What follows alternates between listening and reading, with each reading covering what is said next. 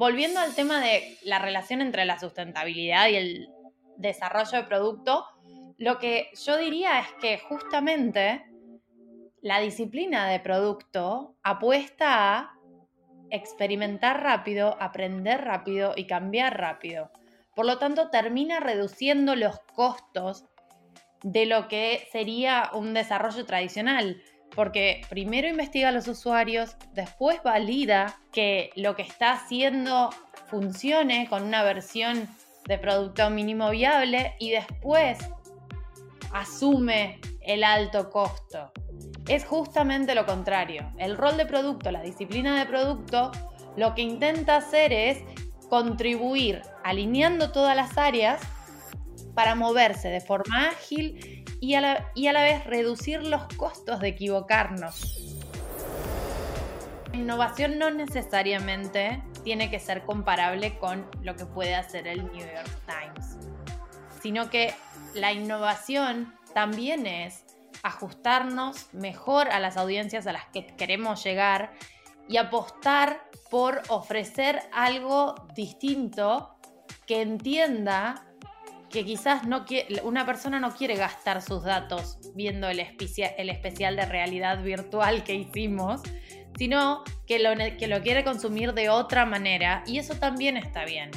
A esta altura, en los medios también es innovador enfocar nuestra operación, nuestros procesos y nuestros desarrollos y nuestros contenidos a cómo lo quiere consumir el usuario con su disponibilidad tecnológica y de experiencia. Lo he dicho desde hace tiempo, los medios debieron pasar de la creación de notas informativas a la creación de productos para enseguida concebirse como plataformas o como plataformedios para jugar con las palabras.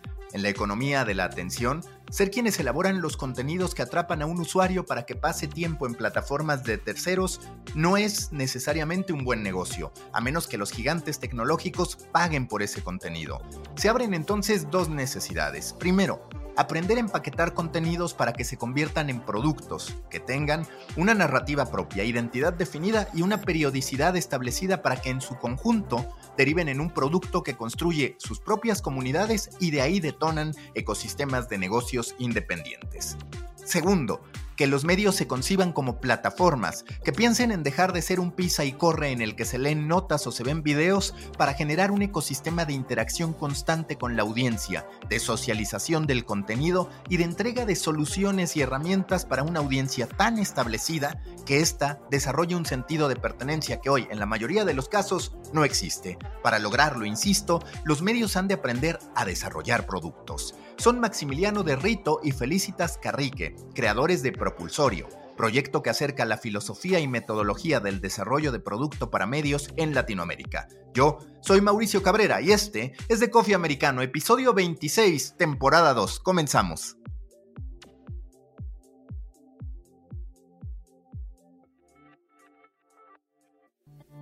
Aquí comienza The Coffee Americano. Grandes historias para grandes storytellers un podcast continental sobre medios, historias, marketing y contenido con el sabor de Story Baker por Mauricio Cabrera. Story Bakers, este podcast es presentado por Panmedials, los medios de la pandemia.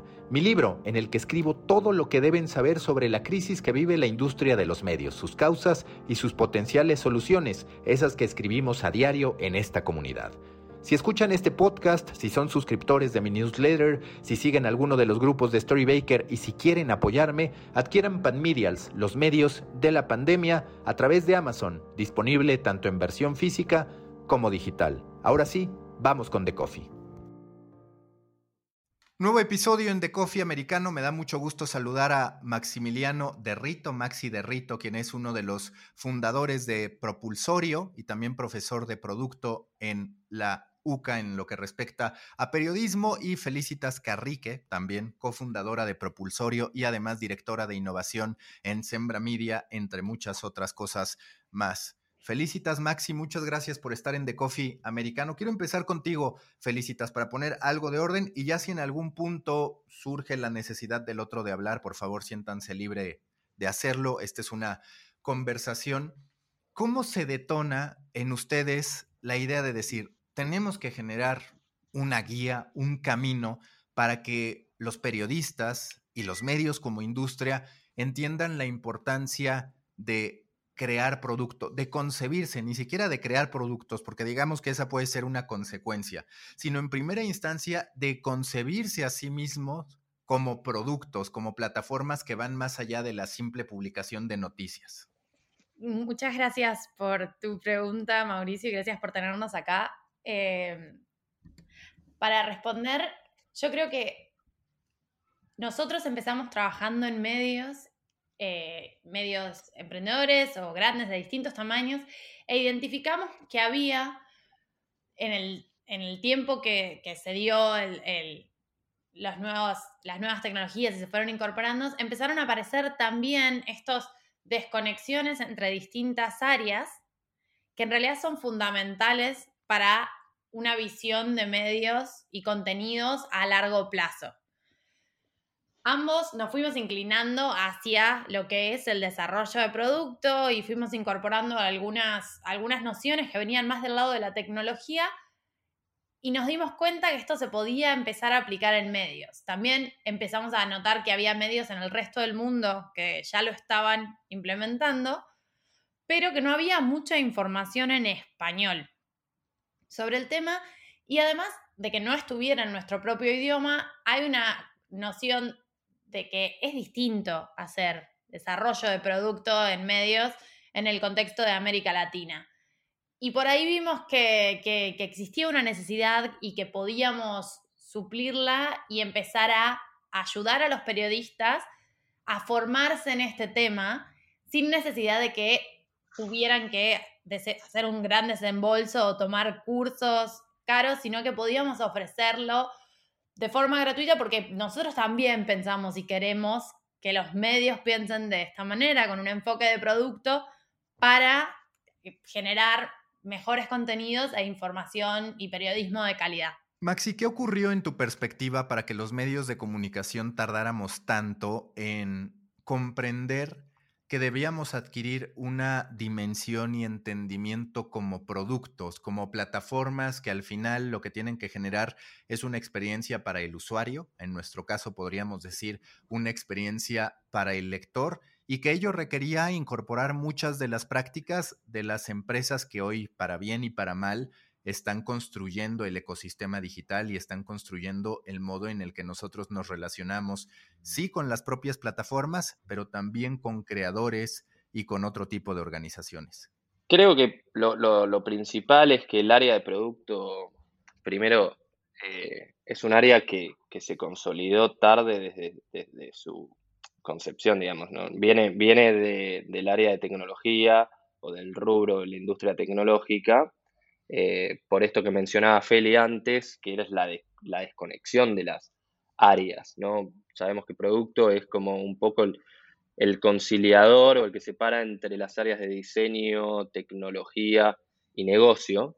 Eh, entonces, eso en, en, tecnología se desarrolló tarde, ¿no? Eh, y, mismo en, en, medios, obviamente como la revolución, digamos, digital nos llevó a acercarnos y a ver la tecnología como el principal aliado o como la base, digamos, casi a la misma altura del contenido, lo terminamos absorbiendo. Y lo terminamos absorbiendo, obviamente, de una manera un poco más masticada eh, de, lo que podíamos ver de la experiencia en tecnología, pero tardía.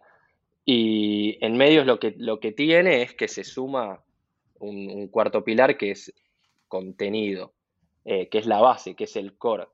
Y, también un poco de lo que ayudó a que esto sea tarde, entre comillas, es que el periodismo tiene mucho de, profesión romántica y de como todo lo que viene de afuera no entiende nada de lo que es en verdad el periodismo, el periodismo en mayúscula o como vocación. Eh, esto de es muy difícil hacer periodismo si no lo sentís. Bueno, lo, mismo pasa con los que están adentro que les cuesta escuchar eh, las, como las nuevas tendencias o nuevos desarrollos o nuevas áreas o nuevos perfiles. Y, pasó mucho eso y pasó que también en, Latinoamérica, va, casi en, todo el mundo, ¿no? la revolución digital golpeó el modelo de negocios desde el, desde el vamos, eh, con nuevos, el modelo de negocios tradicional era el publicitario, y parecía que estaba todo bien y todo calculado y que iba a seguir los medios por mucho tiempo, también porque los medios son los voceros de, la democracia, los defensores de la democracia. Y, bueno, con la revolución digital aparecieron nuevos interruptores, digamos, eh, entre medio, como Google, Facebook u otras plataformas, y hubo una crisis muy grande, y sigue habiéndola. Y cuando hay épocas de crisis, lo que se tiende es a achicar la innovación o la experimentación. Y lo que tiene el área de producto es que es un área o un rol de suma experimentación. Creo que en sus tareas básicamente está la prueba y el error y el aprender haciendo. Y cuando hay crisis, no hay mucho margen de aprender haciendo. Eh, los, los jugados se tiran a ese riesgo, eh, pero en menor medida. Entonces, obviamente, lo, que termina pasando es que no hay, no hay ese lugar para, para nuevos perfiles, mismo perfiles de producto como perfiles de audiencia, de data analytics eh, o de UX o UX writing, como nuevos perfiles que aparecen. El de producto quizás es más marcado porque es un producto que, eh, un, perfil que está entre medio de todos, ¿no? Eh, que es saber un poco de, de, muchas cosas. Y, creo que por eso se da, un, por una cuestión lógica de que se dio tardíamente en el mundo, por una cuestión lógica de que en Latinoamérica nos cuesta mucho más llegar a estas cosas y, también por una cuestión más de, el periodismo en sí, de la profesión en sí, que le cuesta absorber nuevas cosas y que está muy casado con lo antiguo.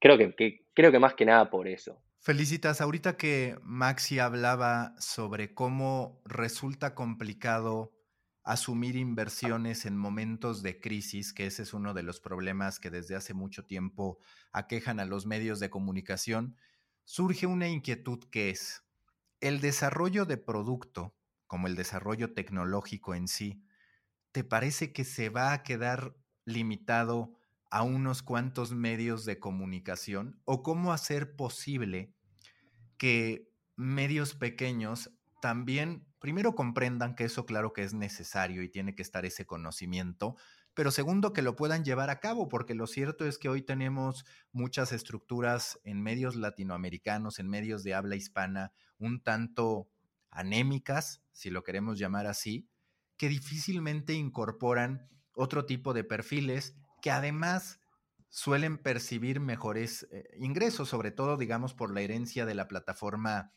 tecnológica. A partir de lo que tú has podido platicar de tu experiencia en Sembra Media, que te da mucho acceso a medios latinoamericanos, algunos también en Estados Unidos, ¿cómo derribar estas barreras de entrada que tiene algo que a primera vista, como decía Maxi, se puede sentir como costoso, sin un retorno garantizado, pero que por el otro lado queda muy claro que es necesario para evitar que siga cayendo esta idea de los medios como generadores de notas y esas notas con una dificultad para diferenciarse con respecto a otras que puedan generar otros medios o creadores independientes.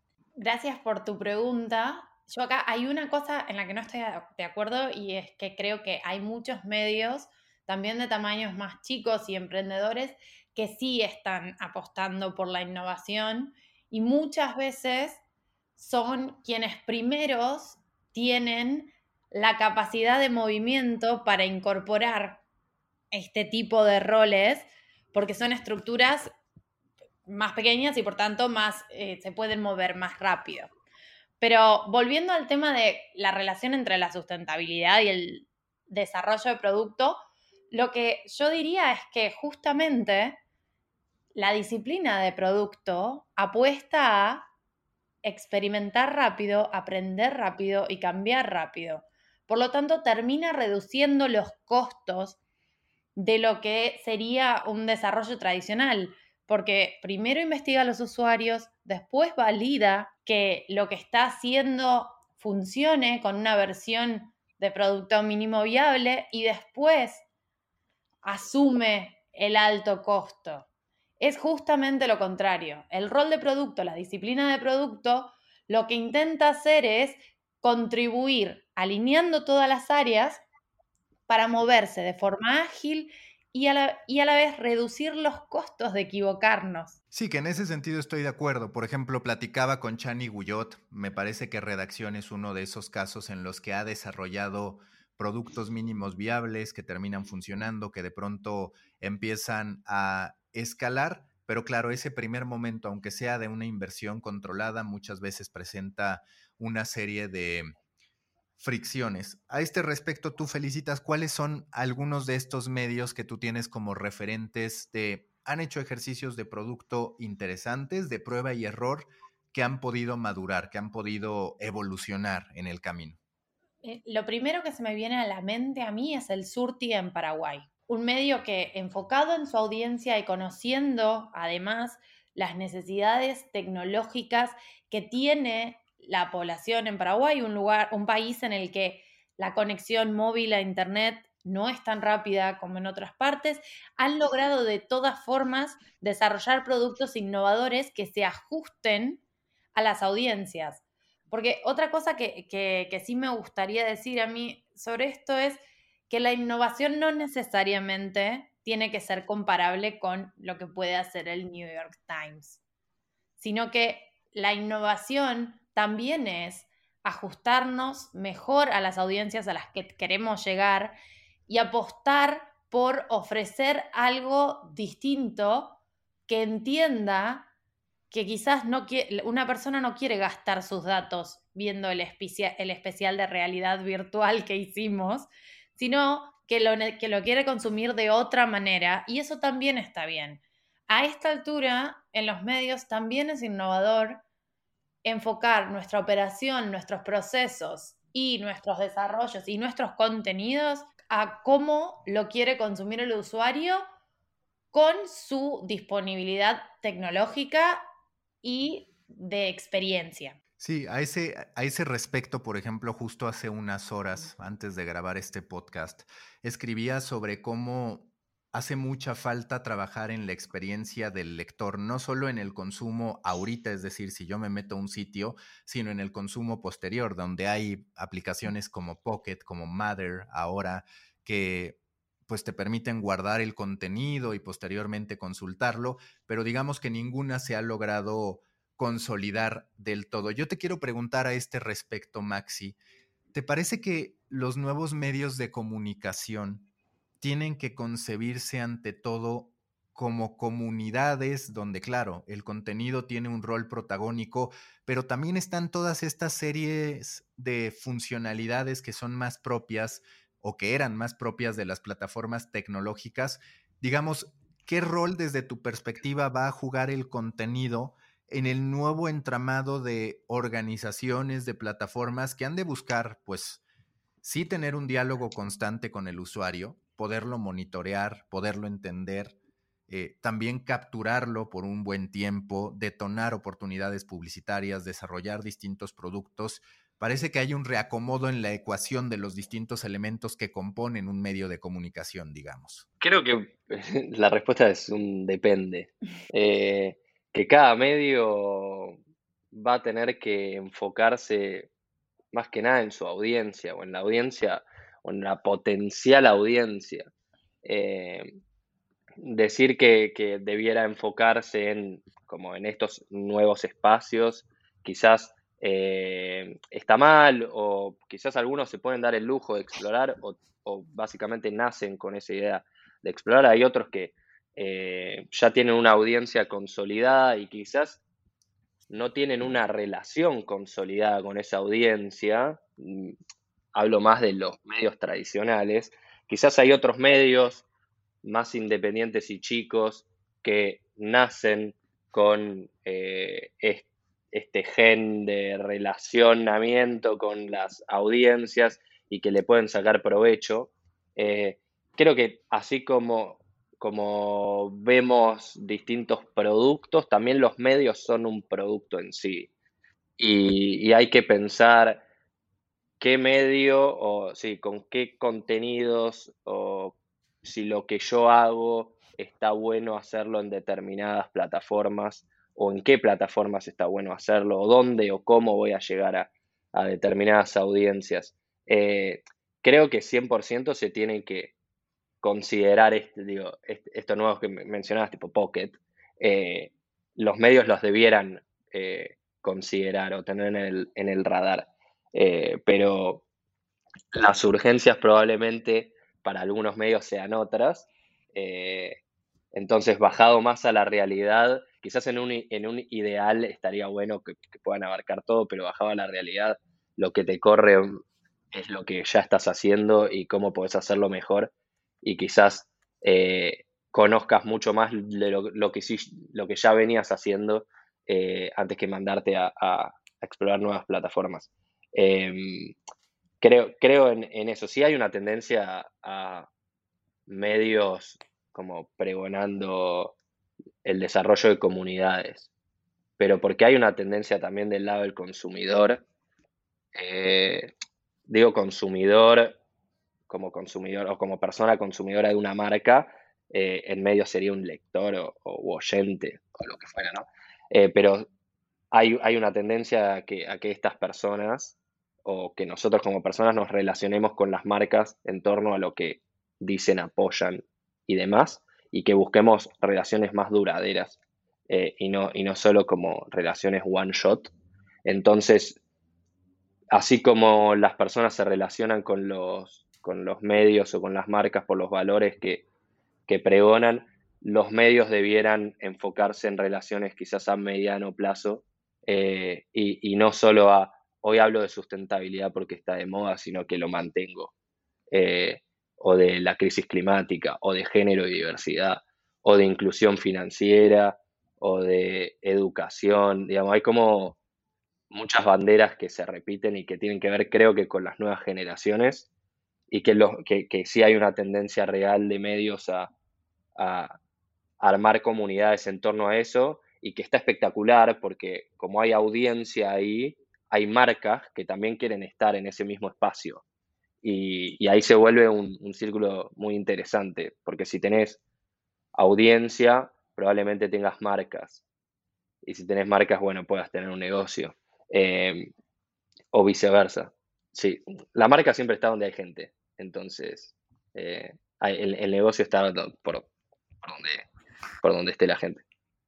Felicitas, entendiendo que los medios de comunicación, más allá de esta parte de, digamos, muévete rápido y muévete sin mucho costo de por medio a través del producto mínimo viable, muchas veces hay gente que dice, es que esto en definitiva no es para mí. Pienso, por ejemplo, en algunos periodistas locales que viven muy en el día a día. ¿Qué sería lo primero que tú dirías? Esto puedes incorporar del mindset de producto, incluso antes de poder decir, voy a probar innovando o voy a probar desarrollando este producto. Es decir, ¿cuál es el primer punto para que te entre en la cabeza el chip de decir, he de pensar en producto, independientemente de si lo puedo hacer ahorita, mañana o en un mes. Parece que somos como un loro que no para de repetir, pero lo primero que hay que hacer es pensar en la audiencia. Así como el periodista está acostumbrado a comenzar una nota respondiendo las cinco Ws clásicas del periodismo, yo creo que hay preguntas que uno puede hacerse que ya empiezan a cambiar la forma en la que pensamos. ¿A quién le estoy contando esto? ¿Cuándo va a leer esto esta persona? ¿Qué puede hacer con esto que yo le estoy contando o qué no puede hacer con esto que yo le estoy contando? Y cómo esto afecta su vida. ¿Por qué alguien leería esto y por qué no lo leería?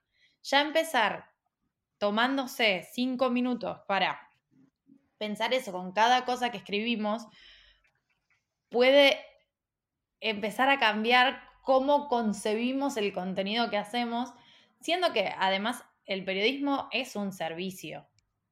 Estamos no, hay, no estamos ahí para que nos lean, porque queremos que nos lean. Estamos ahí para que nos lean porque es importante para las personas tener esta información para tomar decisiones.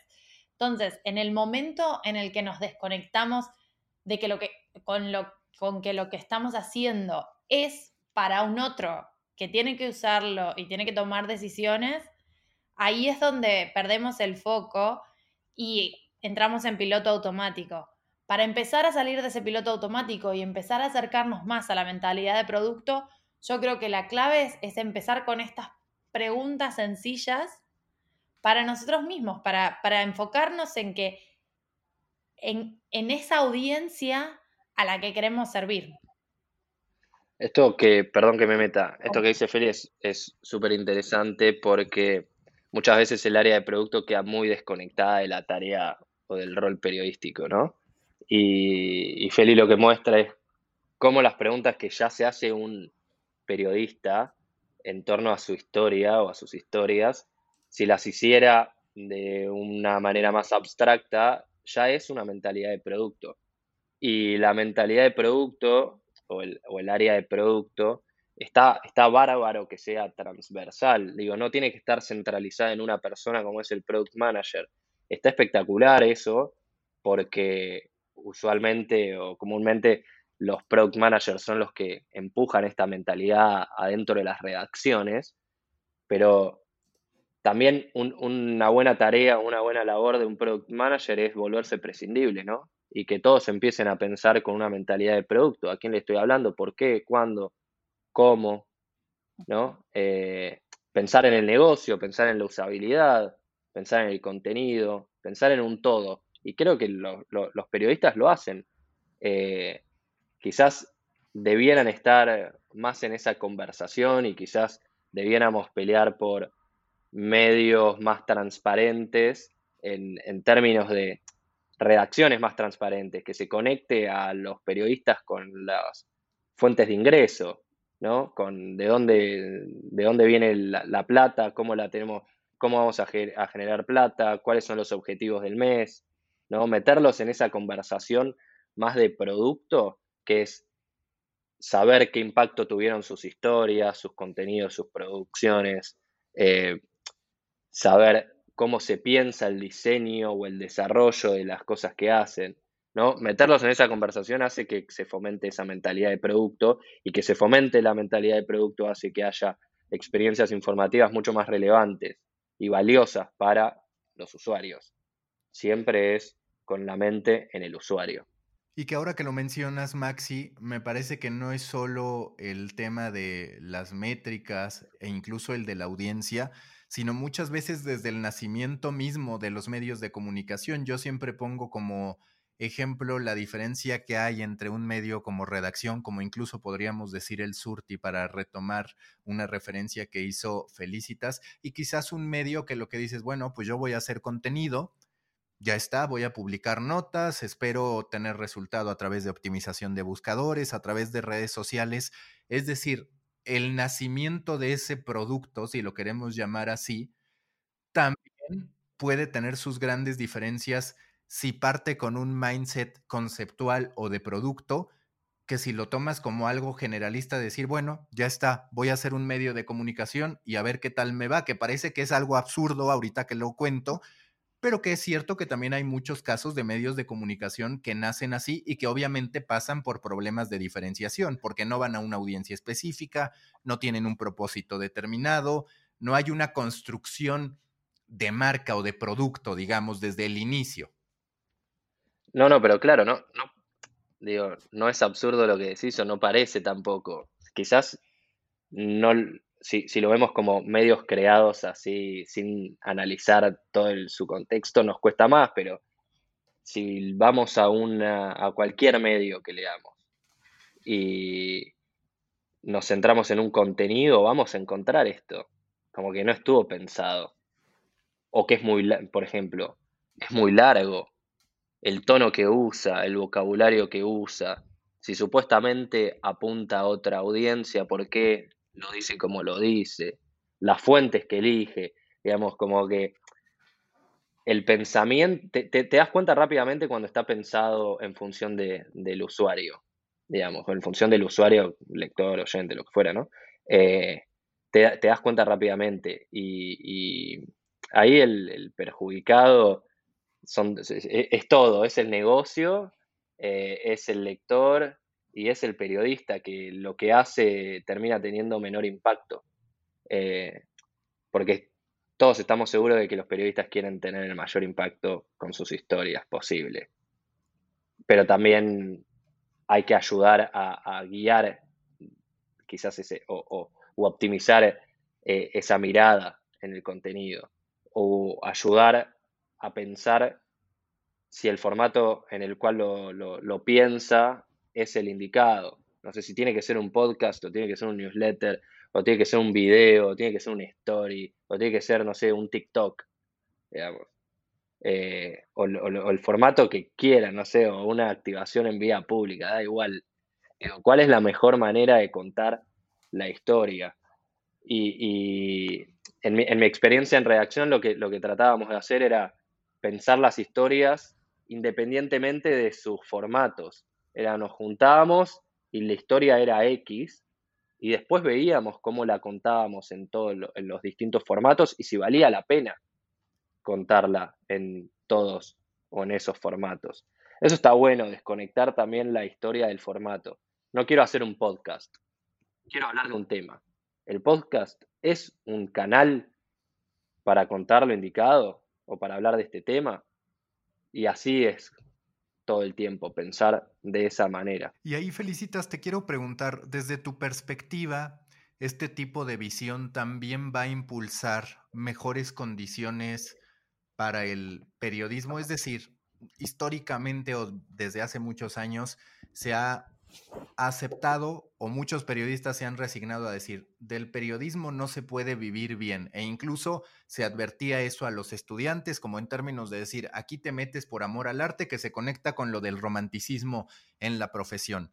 Sin embargo, es cierto que cada vez encontramos más aristas posibles para que un periodista que, digamos, acumula conocimiento intersectando eso con, por ejemplo, product management, UX writing, diseño de UX incluso que puede llegar a ocurrir, gamification, pues el perfil se hace más atractivo. Y también se está dando que hay muchos periodistas que empiezan a entrar a plataformas tecnológicas. ¿Percibes que la nueva era, por así decirlo, el replanteamiento del periodismo, al final va a traer mejores condiciones no solo para organizaciones, sino también para las personas en su en el posicionamiento, en la cotización de su trabajo? Absolutamente realmente creo que en la medida en que estas organizaciones puedan desarrollar modelos de negocios sostenibles basados en proveer productos que a las audiencias les interesen y estén dispuestas a pagar por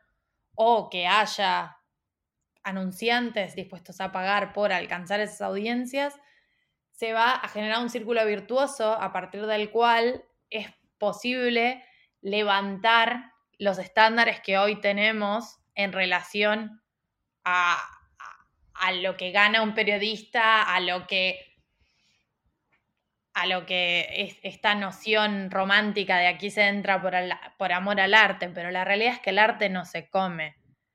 Y mientras los periodistas no tengan condiciones laborales que les permitan vivir de eso, no van a y tengan que tener tres o cuatro trabajos, no van a poder eh, desarrollar todo su potencial y generar los contenidos que maximizan impactos. Yo creo que en la medida en la que incorporemos más nociones de desarrollo de producto desde el lado de los medios y desarrollemos mejores y más fuentes de ingresos, también se va a revalorizar el rol de los periodistas y con eso las condiciones de vida. Por supuesto que igual esto no va a suceder solo y pensar que porque una empresa gane más va a ganar, va a pagar mejor a los empleados es eh, una ilusión y que no funciona así. Para que esto suceda, tenemos también que empezar a adoptar muchas nociones de management, eh, empezar a pensar en recursos humanos, atracción, de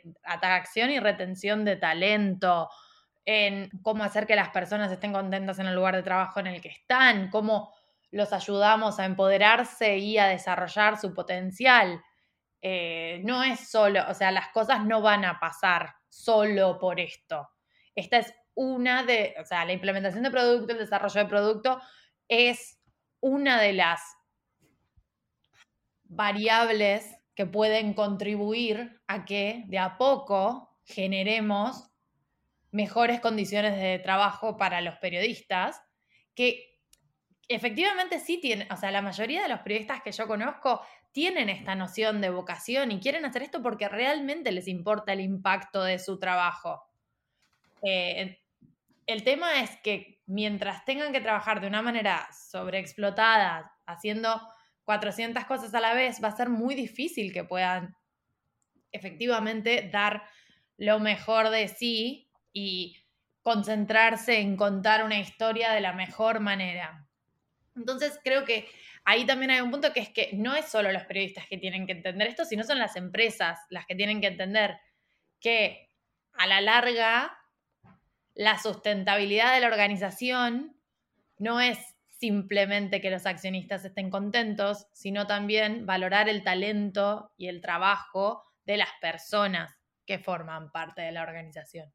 Pero esto ya es una opinión así completamente personal y, y que entiendo eh, eh, que trae eh, controversia, así que nada, no todo el mundo estaría de acuerdo. Al menos yo sí estoy de acuerdo y estoy seguro que Maxi también. Entonces, al menos no estamos solos. Oye, Maxi, solo para afianzar el mensaje, de pronto alguien que habla de producto pudiera recurrir a la idea de, bueno, es que eso sería si estuviera en una organización, pero como lo hablamos en la anterior pregunta que te hice, pues realmente este mindset de producto de, digamos, correr pocos riesgos con pruebas rápidas, pero que funcionen con inversiones que no necesariamente requieran que yo asuma riesgos que puedan alterar mi vida, puede llegar incluso a funcionar mejor, ya felicitas, lo decía, con organizaciones chicas o incluso con un solo periodista que lo que dice es, yo empiezo mi producto, yo empiezo mi concepto, mi universo, mi propiedad intelectual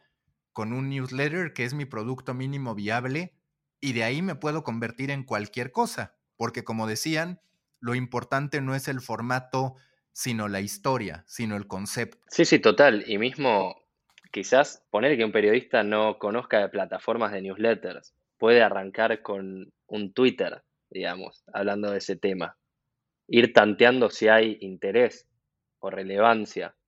Eh, cuando estamos pensando en, historias es mucho más fácil pensar después eh, de qué manera hacerlo más barato.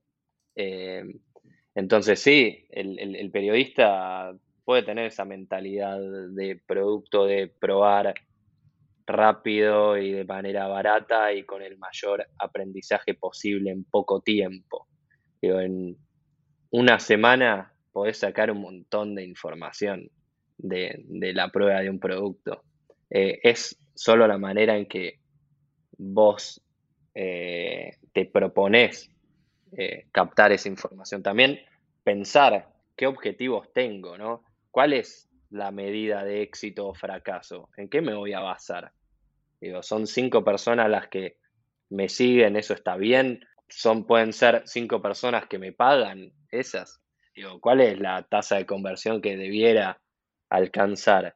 Eh, Digo, también pensando no solo en, la historia, sino como todo lo, que hay alrededor, ¿no?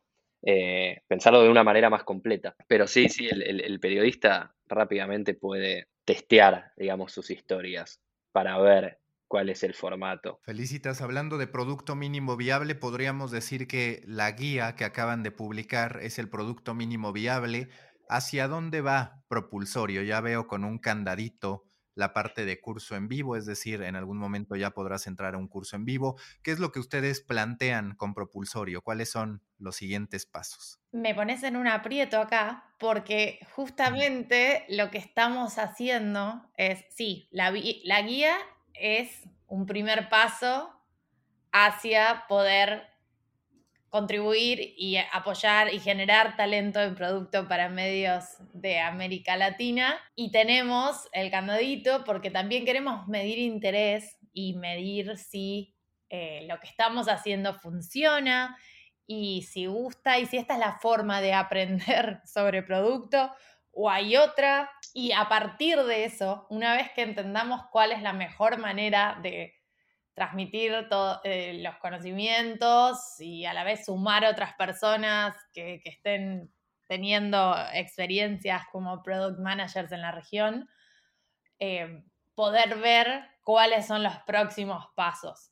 Esto también es, nuestra propia manera de experimentar y ver para, para decidir basándonos en datos. Sí, el curso puede ser una, como puede ser también otras guías y otras temáticas de perfiles que nos parezcan relevantes, eh, enfatizar, digamos.